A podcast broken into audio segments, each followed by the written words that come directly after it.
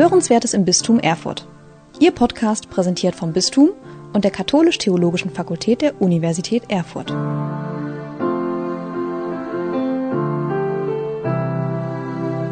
Lieber Herr Dekan, vielen Dank für diese sehr freundliche Begrüßung und Ihre Begrüßung an äh, aller hier Anwesenden und aller an den Bildschirmen Anwesenden schließe ich mich ausdrücklich an und füge insbesondere meine eigene Gemeinde hinzu, die sich versammelt haben, um gemeinsam an dieser Stunde teilzuhaben. Und dann, ein Fahrrad hat auch eine Bremse. Ich muss die auch gleich betätigen. Also mein Thema ist das Umsonst. Und wie da drin die Hoffnung dann eine Rolle spielt, da müssen wir uns vortasten. Und mit dieser Vorbemerkung will ich jetzt meine Ausführungen beginnen. Im öffentlichen Diskurs und in vielen individuellen Gesprächen taucht in den letzten Monaten und Wochen immer wieder das Wort umsonst auf und es meint vergeblich, frustrierend und alles Mögliche. Ich erinnere an die Flutkatastrophen.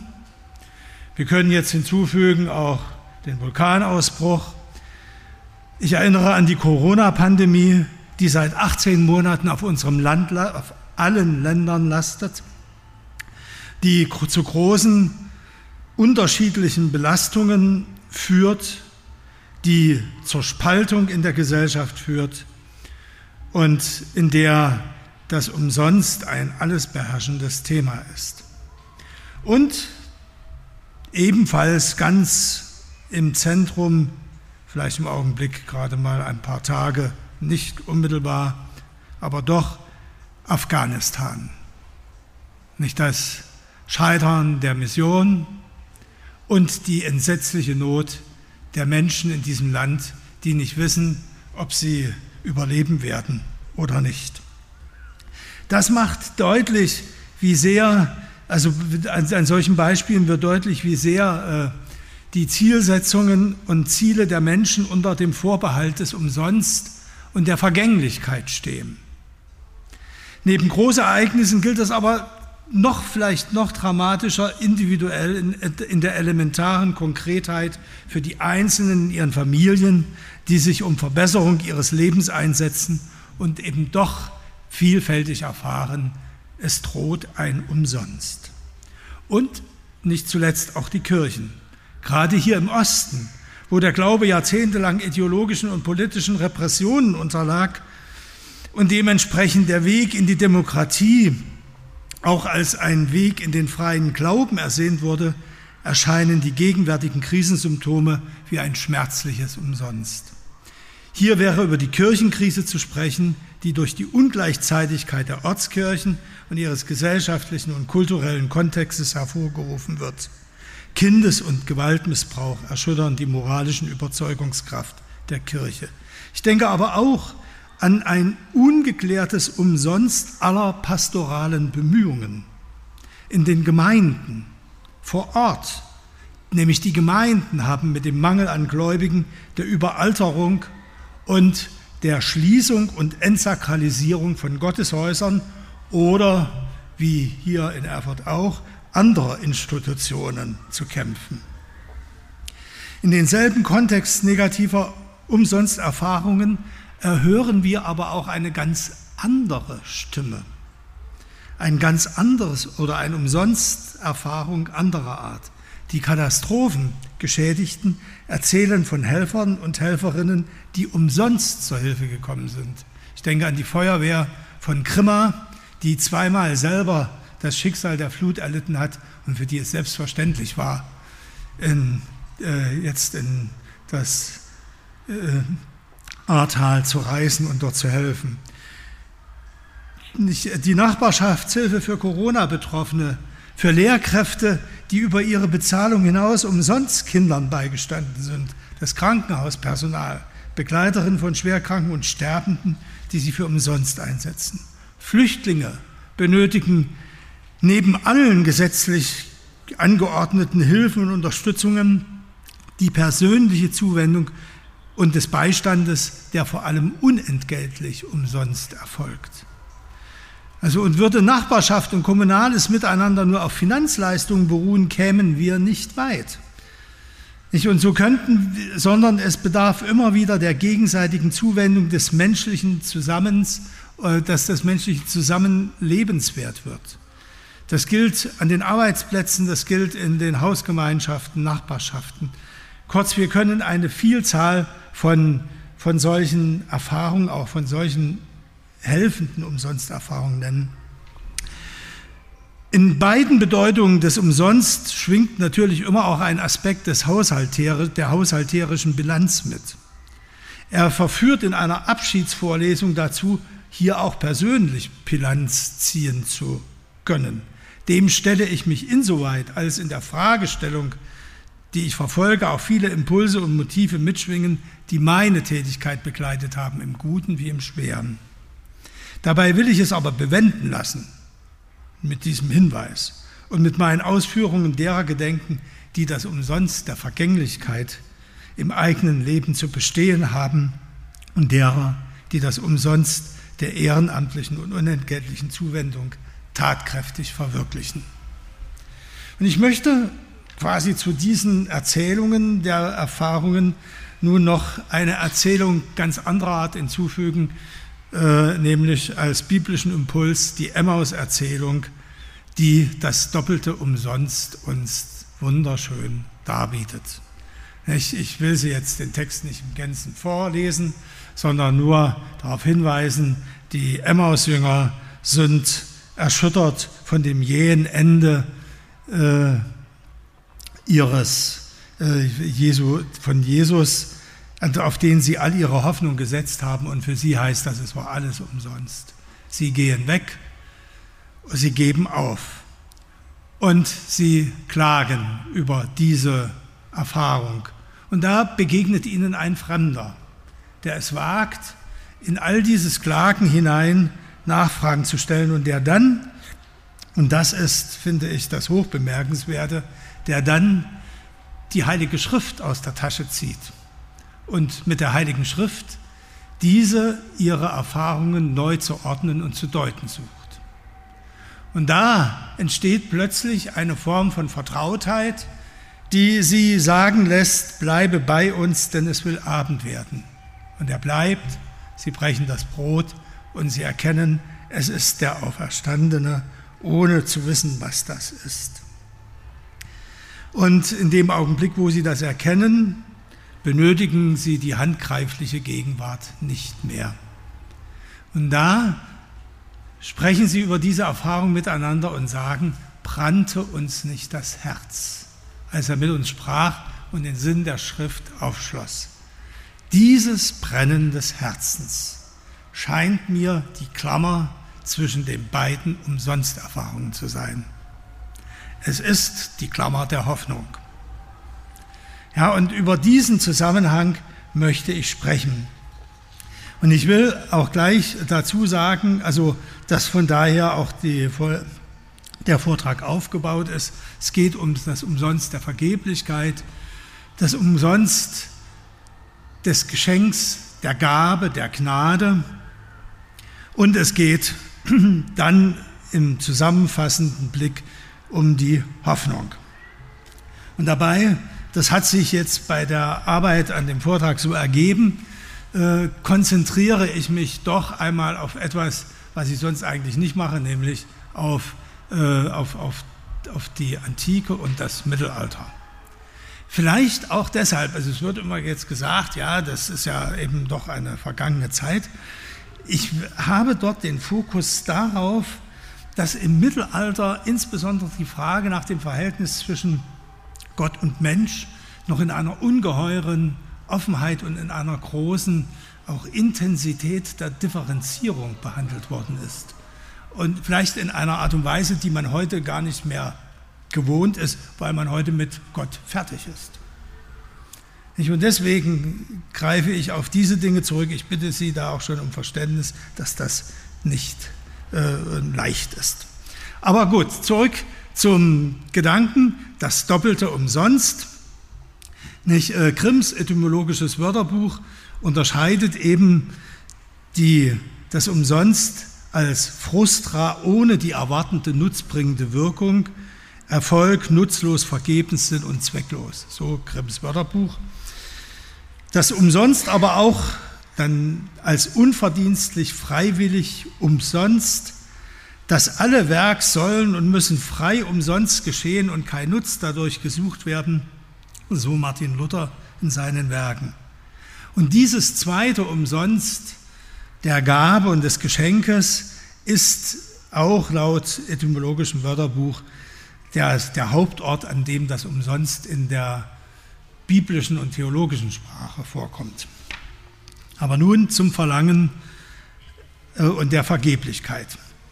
Aristoteles hat in seiner Physik über die Ursachen gehandelt. Und er hat, nachdem er die Ursachen beschrieben hat, auch noch wichtige Faktoren bedacht, die sich nicht in die Ursachenlehre reinbringen lassen, die aber dazugehören. Und das ist vor allen Dingen der Zufall, den er dort behandelt, dann ausführlich und zuordnet. Das können wir hier alles leider überhaupt nicht jetzt verfolgen. Und im Zusammenhang mit dem Zufall taucht eine Reflexion über das Umsonst auf. Nicht? Und, äh, und, in dieser, und, in dieser, und, und in dieser Reflexion arbeitet er heraus, dass von einem Umsonst nur dann die Rede sein kann, wenn die Handlungen, denen dieses Umsonst gilt, von einem Zweck, um eines Zweckes willen vollzogen werden. Das aber bedeutet, ein Umsonst des Vergeblichen kann es nur im Bereich der Vernunft geben. Im Bereich der sinnvoll gewollten Handlungen bei Wesen, die die Fähigkeit zu planendem Vorsatz haben, so Aristoteles. Und seit der Antike wird an der Bestimmung der sinnvoll gewollten Handlungen gearbeitet. Das sind insbesondere in der, in der Theorie verliebten Antike sind das der, bei Platon der Eros und das Streben nach dem Schönen und die Erfahrung des Ungenügens der angestrebten Ziele, die man immer wieder verlassen muss, um eine Stufe höher zu kommen, bis eben zur Idee des Schönen selbst. In der Politeia, man denke an das Höhlengleichnis, gilt der stufenweise Aufstieg der letzten und höchsten Idee des Guten, die noch, und das ist die großartige Definition des Platon in der Politeia, jenseits des Seienden geschaut wird und Grund aller Ideen ist. Aristoteles führt in der nikomachischen Ethik ebenfalls das Gute als jenes an, wonach alles strebt. Und das Zweite, er beginnt die Metaphysik mit dem berühmten Wort, alle Menschen streben von Natur aus nach Wissen. Damit haben wir eben die grundlegenden Handlungen, die eben als Vernunfthandlungen gelten das Streben nach dem Guten und das Streben nach der Weisheit, dem Wissen der Wahrheit. Und das kann in der Antike in einem Wort zusammengefasst werden, im Streben nach Glück. Was ist das? Dabei gibt es einen entscheidenden Unterschied zwischen den wechselnden Glücksgütern, die eben der Sehnsucht nach dem wahren Glück nur bedingt entsprechen, und dem Glück als Tugend, als Lebenshaltung, als letztes und höchstes Ziel eines gelungenen Lebens. Beide treten in ein Gegenüber. Und die Frage, soweit ich das sehe, die Frage äh, in, äh, bei, bei Platon und Aristoteles ist, wie ist dieser Gegensatz zu fassen? Das ist mir für mich das entscheidend Spannende. Platon sieht den Gegensatz zwischen beiden. Die Jagd nach den Glücksgütern ist letztlich Selbstbetrug, der nur den trügerischen Schein des Ewigen sucht, während der Weise die Glücksgüter als das umsonst einer vergeblichen Vergänglichkeit entlarvt und das reine Glück in der Idee des Guten sucht. Um das zu erreichen, ist aber für Platon die Flucht aus dem Leid, äh, die Flucht aus dem Leid, das Ertragen von Verachtung, von Hass, von Folter und Tötung unerlässlich, um die Angleichung an Gott vollziehen zu können. Also eine scharfe Entgegensetzung. Und was dabei auch noch daraus folgt, es sind nur einige wenige weise Philosophen, die zu einem solchen Schritt in der Lage sind. Aristoteles gibt sich mit dieser Entgegengesetzung nicht zufrieden. Er will sie überwinden, indem er nämlich das Jagen nach den Glücksgütern und das Streben nach dem inneren Glück als Tugend und höchsten Gut noch einmal umfangen sein lässt von der Natur und dem Lebensvollzug des Menschen. Und dadurch gehört beides zusammen und ist nicht einfach entgegengesetzt. Der Lebensvollzug ist vom fügenden Geschick des Unglücks als Erfahrung des Umsonst, der Vergeblichkeit, wie aber auch vom Geschick des Glücksgewinns als Erfahrung des Umsonst der Gabe Gottes betroffen. Beides kann der Mensch antreffen. Ist dieses Streben über solche wechselnden Erfahrungen zur Tugend geweiht, gereift, führt es gerade angesichts erlittenen Unglücks zum Durchhalten im Glücksverlangen. Im Auf und Ab von Unglück und augenblicklicher Glückserfahrung wird so das innere Streben nach Glück, nach der Eudaimonia vertieft gewonnen. Man soll sich einfach nicht durch Unglück nicht irre machen lassen. Es kommt auf das Leben und Handeln gemäß dem Guten an. Wobei das Gute um seiner selbst willen und nicht wegen irgendwelcher Glücksmotive erstrebt werden darf. Zu diesem glücklichen Leben gehört weiter, dass man es im Tun als tätige Verwirklichung äh, realisiert.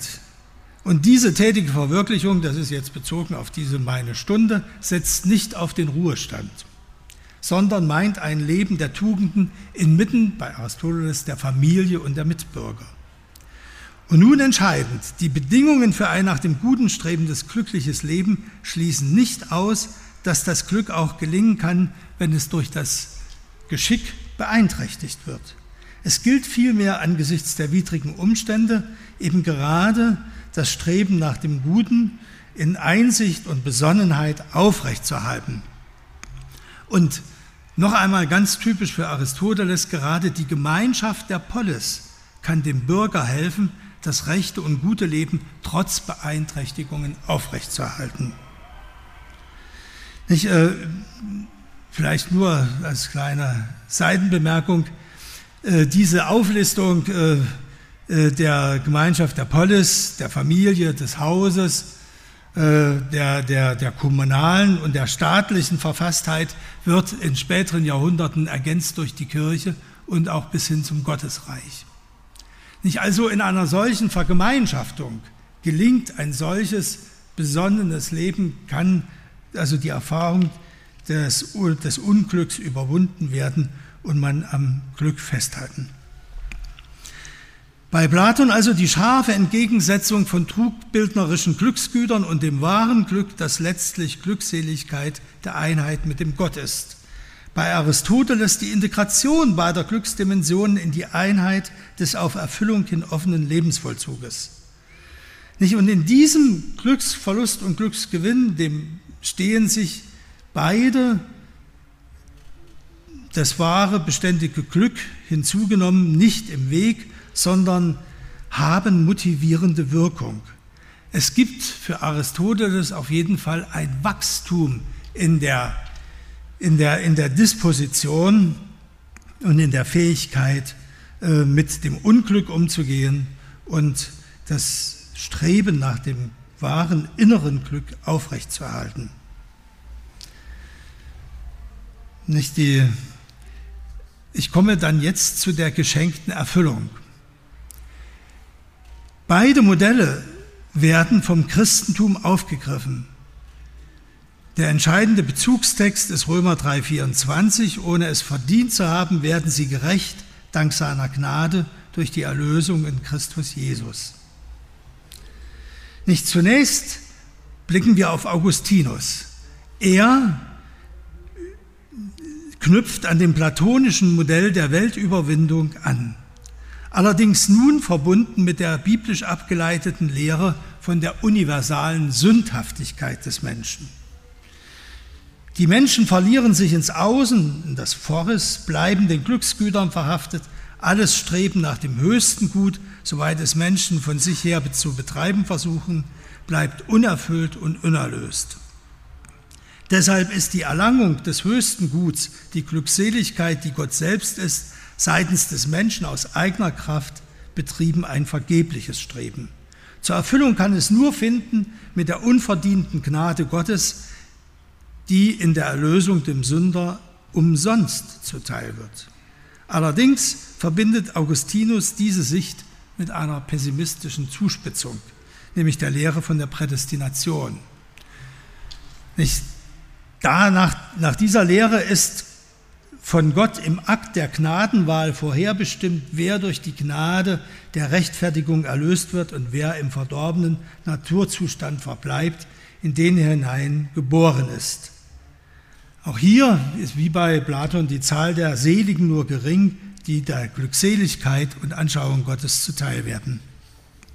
Der Glanz des Umsonst der Gnade wird in dieser Zuspitzung erkauft durch den Schrecken des Umsonst der vergeblichen Sehnsucht nach dem Glück des Menschen. Man nehme etwa den bezeichnenden Buchtitel von Flasch, äh, Logik des Schreckens Augustinus von Hippo. Also das ist eine Abrechnung.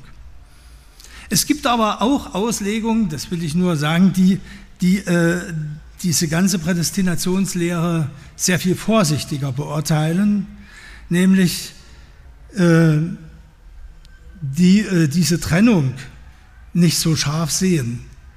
Da heißt es, was Augustinus unterstreichen will, ist der absolute Primat der Erlösungsgnade jedoch kein Determinismus im eigentlichen Sinn. Man könnte also, wenn man so will, von Brücken sprechen, die gerade der biblische Glaube selbst veranlasst. Denn die Erlösungsgnade ist nichts anderes als die Liebe, die uns unsere wahre Freiheit wiedergibt. Solche Worte finden sich eben auch bei Augustinus. Der logische Fehler des Prädestinationsgedankens besteht darin, die Tat Gottes auf die Auserwählten zu beziehen, statt auf die Gratuität der Gnade und den absoluten Primat der Initiative Gottes. Wenn sich in dieser Perspektive die Aussagen über das Geschenk der Gnade Gottes auf Gott beziehen und den Menschen nicht von vornherein ausschließen, dann kann man eine Verschränkung im Verhältnis zwischen Gott und Mensch entdecken, die nicht gänzliche Trennung meint. Und damit ist auch bei Augustinus ein Impuls gesetzt, der äh, im Mittelalter aufgegriffen wird und weitergeführt wird.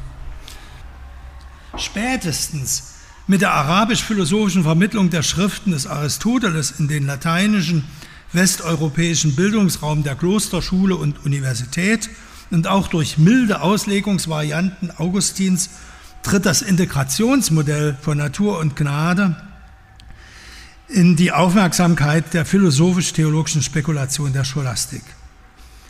So stehen plötzlich in einer theozentrisch angelegten Perspektive und die anthropozentrisch angelegte Sicht des Aristoteles auf die Menschennatur in ihrer eigenen Finalität eng beieinander. Gott und Mensch entsprechen einander vielmehr.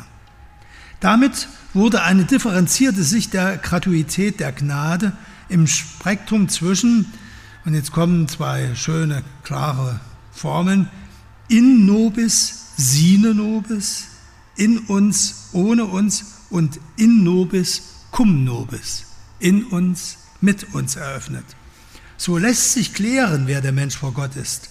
Im in nobis, cum nobis, also im, in uns und mit uns, wird die Gnade ganz von Gott geschenkt. Aber dieses Geschenk macht den Menschen nicht passiv, sondern eröffnet ihm potenziell die tätige Mitwirkung. Man kann nicht gerecht sein mit einer Liebe, die nicht Gottes Ehre als Höchstes erstrebt. Aber in der Endgültigkeit dieser Gottesliebe wird die rechte Selbstliebe, die den Prinzipien der Natur entspringt, eingebracht, sodass im Widerspruch zu Augustinus nicht jede Selbstliebe böse ist, sondern nur ein Amor privatus, der die Ehre Gottes statt als oberstes Ziel als Mittel zur eigenen Selbstvollendung setzt.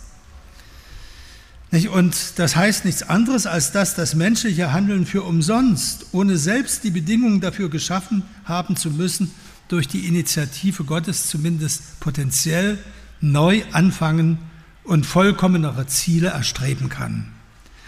Gnade ersetzt den Menschen nicht, sondern sie setzt ihn ins volle Menschsein. Thomas von Aquin entwickelt das gnadenhafte Wirken Gottes nicht mehr nur als ein äußeres Einwirken, sondern als ein inneres Geschehen der Disposition auf Gnade hin. Diese entfaltet sich, also das entspricht den, der Ausbildung des, des inneren Strebens bei, bei, bei Aristoteles. Diese, also diese Disposition entfaltet sich in den Akten des Glaubens, des Liebens und der Bekehrung. Thomas denkt das Gnadengeschehen als eine einzige Bewegung, als eine einzige Bewegung, die sich von Gott unmittelbar auf uns erstreckt, damit wir ihn in der Rückwendung dieser Bewegung zu ihm hin durch das Anstreben des Heilsziels des Menschen der, in der Glückseligkeit finden. Also es ist eine einzige Bewegung und nicht zwei verschiedene Sachgehalte. Die umsonst geschenkte Zuwendung Gottes zum Menschen und der gesamten geschöpflichen Natur bildet eben in einer einzigen Bewegung eine Einheit mit dem natürlichen Lebensvollzug des Menschen. Sie ermöglicht ihm die stufenweise Erhebung zum immer tieferen Verlangen nach der Wahrheit und dem Guten bis hin zur Teilhabe an Gott selbst. Eine einzigartige phänomenologische Analyse dieser Bewegung legt Thomas im dritten Buch der Summa Contra Gentiles vor. Danach die Bewegung der menschlichen Natur, das Desiderium Naturale, umfasst die vielfältigen Fragen menschlicher Existenz. Das führt Thomas dort in aller Deutlichkeit aus.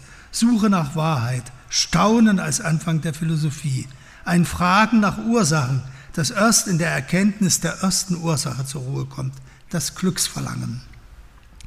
Wenn ein Glücksangebot noch über sich hinausweist, kann es nicht die erste Ursache sein. Die Argumentation schließt mit dem Ergebnis, ein innerweltliches, vollkommenes Glück gibt es nicht. Dann folgt der dialektische Aufweis, dass man getragen von der für umsonst geschenkten Gnade Gottes durch die Umsonsterfahrung der Vergeblichkeit hindurch zur beglückenden Gottesschau kommen könne. Weil dieser Weg von der doppelten Umsonsterfahrung getragen ist, braucht er eine Klammer, die beide zusammenhält. Diese kann nicht allein in der Selbstmitteilung Gottes und nicht allein in der inneren Logik menschlicher Existenz liegen. Diese Klammer ist die philosophisch nicht mehr einholbare theologische Tugend der Hoffnung, die auch in der Summa Contra Gentiles ausdrücklich angesprochen wird. Damit komme ich zum letzten Teil. Hoffnung als Bindeglied. Der Weg des Menschen wird auf allen Feldern menschlichen Lebens von der Sehnsucht nach Erfüllung, nach Glück und in letzter Vervollkommnung nach Glückseligkeit vorangetrieben. Er kennt Freude, Angst und Trauer, er kennt das Umsonst der Vergeblichkeit. Deshalb erhebt sich die Frage, ob dieses Umsonst eine letzte Begrenzung, eine Mauer vor dem Glück ist. Ich denke da an Nikolaus von Kues, die Mauer, die das Paradies ein grenzt, eine Mauer vor dem Glück ist oder ob man mit deren Überwindung rechnen kann. Nicht Thomas von Aquin nimmt zu dieser Frage im vierten Buch der Summa Contra Gentiles an, doch könnte es jemanden aufgrund, Zitat, also des unermesslichen Abstandes zwischen der göttlichen und menschlichen Natur so scheinen, als sei der Mensch niemals in der Lage, diesen Zustand zu erreichen, in dem sich der menschliche Verstand unmittelbar mit der göttlichen Wesenheit wie Erkennen und Erkennbares vereint. Folglich müsste der Mensch hinsichtlich seiner Suche verzweifeln. Dadurch aber, dass Gott die menschliche Natur personhaft mit sich vereinen wollte, wird dem Menschen höchst ausdrücklich vor Augen geführt, dass er sich durch den Intellekt mit Gott zu vereinen vermag. Also war es zur Unterstützung der Hoffnung des Menschen auf die Glückseligkeit höchst angemessen, dass Gott die menschliche Natur annahm. Also die Lösung Hoffnung und Inkarnation gehören für Thomas unmittelbar zusammen. Nicht, die Verzweiflung begegnet, nämlich der Verzweiflung begegnet Gott im Umsonst seiner geschenkten Gegenwart eben in der Menschwerdung.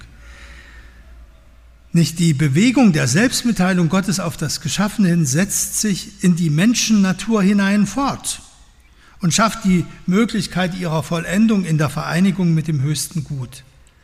Das geschenkte Umsonst der Selbstmitteilung Gottes eröffnet die Möglichkeit, das Umsonst der Vergeblichkeit menschlicher Selbstverwirklichung zu überwinden, und zwar in der Hoffnung.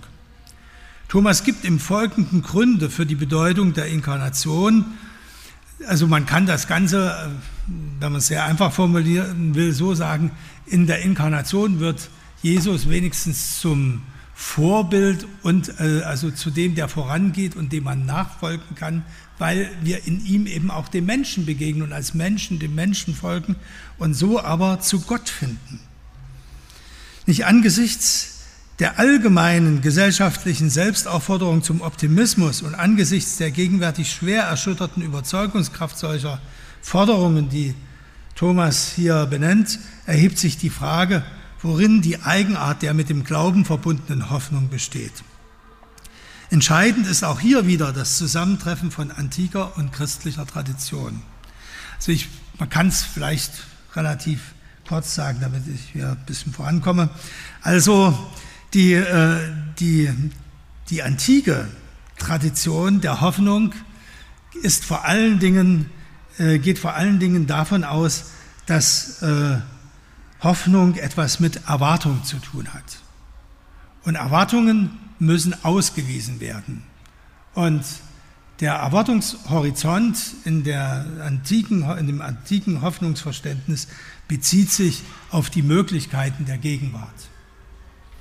Ich also die mit Elbis bezeichnete Zukunftsbesuch des Menschen kann also äh, unter dem Gesichtspunkt der Gegenwart verstanden werden. Im Christentum verbinden sich die Hoffnungsvorstellungen der Antike mit dem Alten Testament und der Apokalyptik. Im Alten Testament gibt es keine neutrale Hoffnung, sondern die Erwartung einer guten Zukunft. Der Grund hierfür ist das Gottesverhältnis Israels, dem der Gott der Verheißungen und Heilszusagen begegnet. Der Erwartungshorizont ist anders als der griechische nicht abgeleitet aus der Gegenwart, sondern von vornherein über die Gegenwart hinaus auf die Verheißung und Gott selbst.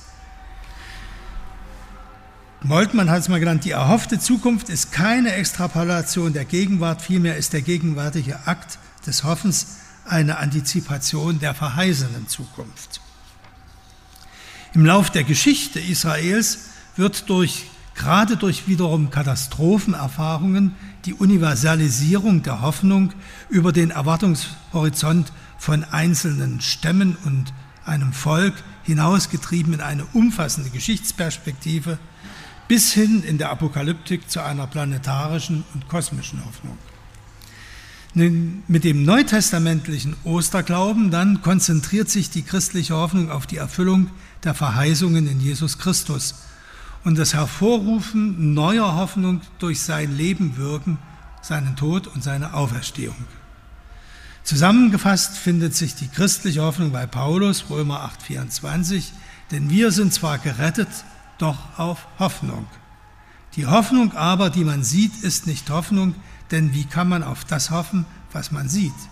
Wenn wir aber auf das hoffen, was wir nicht sehen, so warten wir darauf in Geduld. Hier wird die christliche Hoffnung von der griechischen abgegrenzt und gegen den Augenschein der vorhandenen Wirklichkeit als Vertrauen auf den Gott, der die Toten lebendig macht und das Nichtseiende ins Dasein ruft, bestimmt. Damit ist die Hoffnung nicht wie bei Platon auf die Unsterblichkeit der Seele bezogen, sondern auf das Kommen des Reiches Gottes, die Wiederkunft Christi und die allgemeine Auferweckung von den Toten. Sie führt nicht zur Weltflucht, sondern ermöglicht die Annahme der gegenwärtigen, gegenwärtigen Wirklichkeit mit allen ihren Widersprüchen und deren schrittweise Veränderung durch die Antizipation der verheißenen Freiheit, Gerechtigkeit und Lebensmacht. Hoffnung in diesem Sinn bewertet nicht die Zukunftsaussichten, sondern stellt die gegenwärtige Situation unter einen Verheißungshorizont. Da bei Augustinus der Verheißungshorizont von der strikten Gegenüberstellung zwischen der Welt der Sünder und dem Reich Gottes bestimmt ist, ist ihm die Hoffnungsperspektive durch den dualistischen Gegensatz zwischen innergeschichtlicher Dimension und dem Jenseits geprägt. Bei Thomas von Aquin hingegen finden wir neuplatonisch-augustinische und aristotelische Traditionen miteinander verbunden. Die Hoffnung wird als Tugend konzipiert, die zum Maßhalten zwischen Hochmut und Resignation anhält. Wir sollen also klug auch mit dem Unglück umgehen und klug auch mit dem Glück. Nicht? Aus der Verheißungsperspektive richtet sich die Hoffnung auf die konkrete Situation der Menschen und beurteilt sie gemäß dem menschlichen Streben nach dem Wissen und nach dem Guten bis hin zum, zur letzten Wahrheit und dem höchsten Gut. Als Tugend disponiert die Hoffnung das menschliche Streben und Verlangen, indem es die Angst nimmt, unzureichende Zielsetzungen als solche zu erkennen, sich von ihnen zu befreien und erneut auf den Weg zu machen. Das umsonst vergeblicher Versuche wird anerkannt, aber das geschieht unter dem Horizont der Verheißung, dass in der Mitwirkung der für umsonst geschenkten Gnade Gottes die letzte und höchste Vollendung zuteil werden kann. Man könnte sich jetzt hier auch an dieser Stelle mit Ernst Bloch auseinandersetzen. Das läge insofern nahe, als er die christliche Tradition ja durchaus auch beerben will und dass er also die Ziele, die äh, vor allen Dingen auch Thomas von Aquin, also in dem höchsten Gut, formuliert hat, dass er sie auch als ein, als eine, als ein Totum der Utopie, Utopie anzielt, das allerdings von Menschen gemacht ist. Das, das Ziel der Hoffnung ist das utopische Sein, in dem die Entfremdung des Menschen total aufgehoben ist. Andere Begriffe für dieses Totum sind bei Bloch höchstes Gut, ens perfectissimum, Pleroma des Lichts, Reich der Fülle. Man könnte sagen, Blochs humanistischer Atheismus transformiert die biblische Reich Gottes Erwartung zur Idee von der zukünftigen Gottwertung des Menschen, der sich auf Erden das Land der Verheißung selbst schafft. Bloch kennt also durchaus eine säkularisierte Verheißungsperspektive.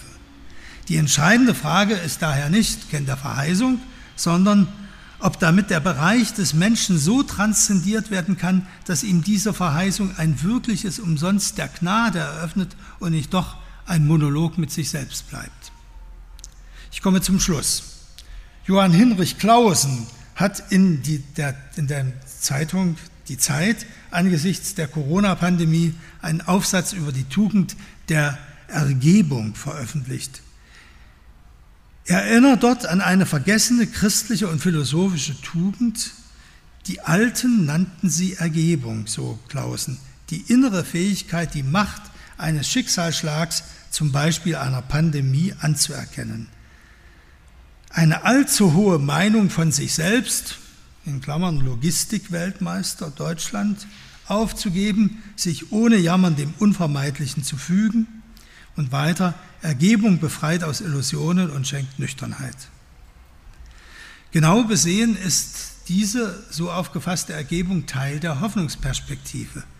Sie kann Resignation anerkennen und zulassen, weil sie zugleich der Verheißung Gottes vertraut. Und nicht umsonst erinnert Clausen an Dietrich Bonhoeffer, dessen Notizen und Briefe aus dem Gefängnis den Titel Widerstand und Ergebung tragen. Und Bonhoeffer selbst sagt dazu, Zitat, die Grenzen zwischen Widerstand und Ergebung sind prinzipiell nicht zu bestimmen. Aber es muss beides da sein und beides mit Entschlossenheit ergriffen werden. Nur so können wir die jeweilige gegenwärtige Situation durchhalten und fruchtbar machen. Klausen bemerkt dazu, die Tugend der Ergebung gibt Anregungen, um seelisch gesünder durch diese schwere Zeit zu kommen. Sie lebt aus einem existenziellen Karfreitagsmoment, eröffne dadurch aber eine innere Freiheit und Gelassenheit. Damit könnte sie der Anfang einer anders gearteten Wendung zum Besseren bilden. Der von Gott beseelte Mensch, der aus der Hoffnung der österlichen Verheißung lebt, hat im menschlichen Lebensvollzug die gleichen Lebensbedingungen wie alle. Er hat keine anderen Instrumente als den Werkzeugkasten der Lebensgestaltung, wie alle.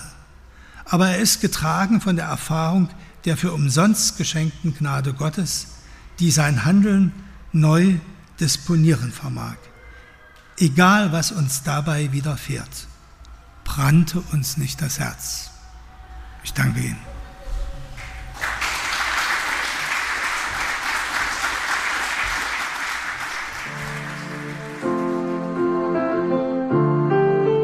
Sie hörten Hörenswertes im Bistum Erfurt. Ihr Podcast präsentiert vom Bistum und der Katholisch-Theologischen Fakultät der Universität Erfurt.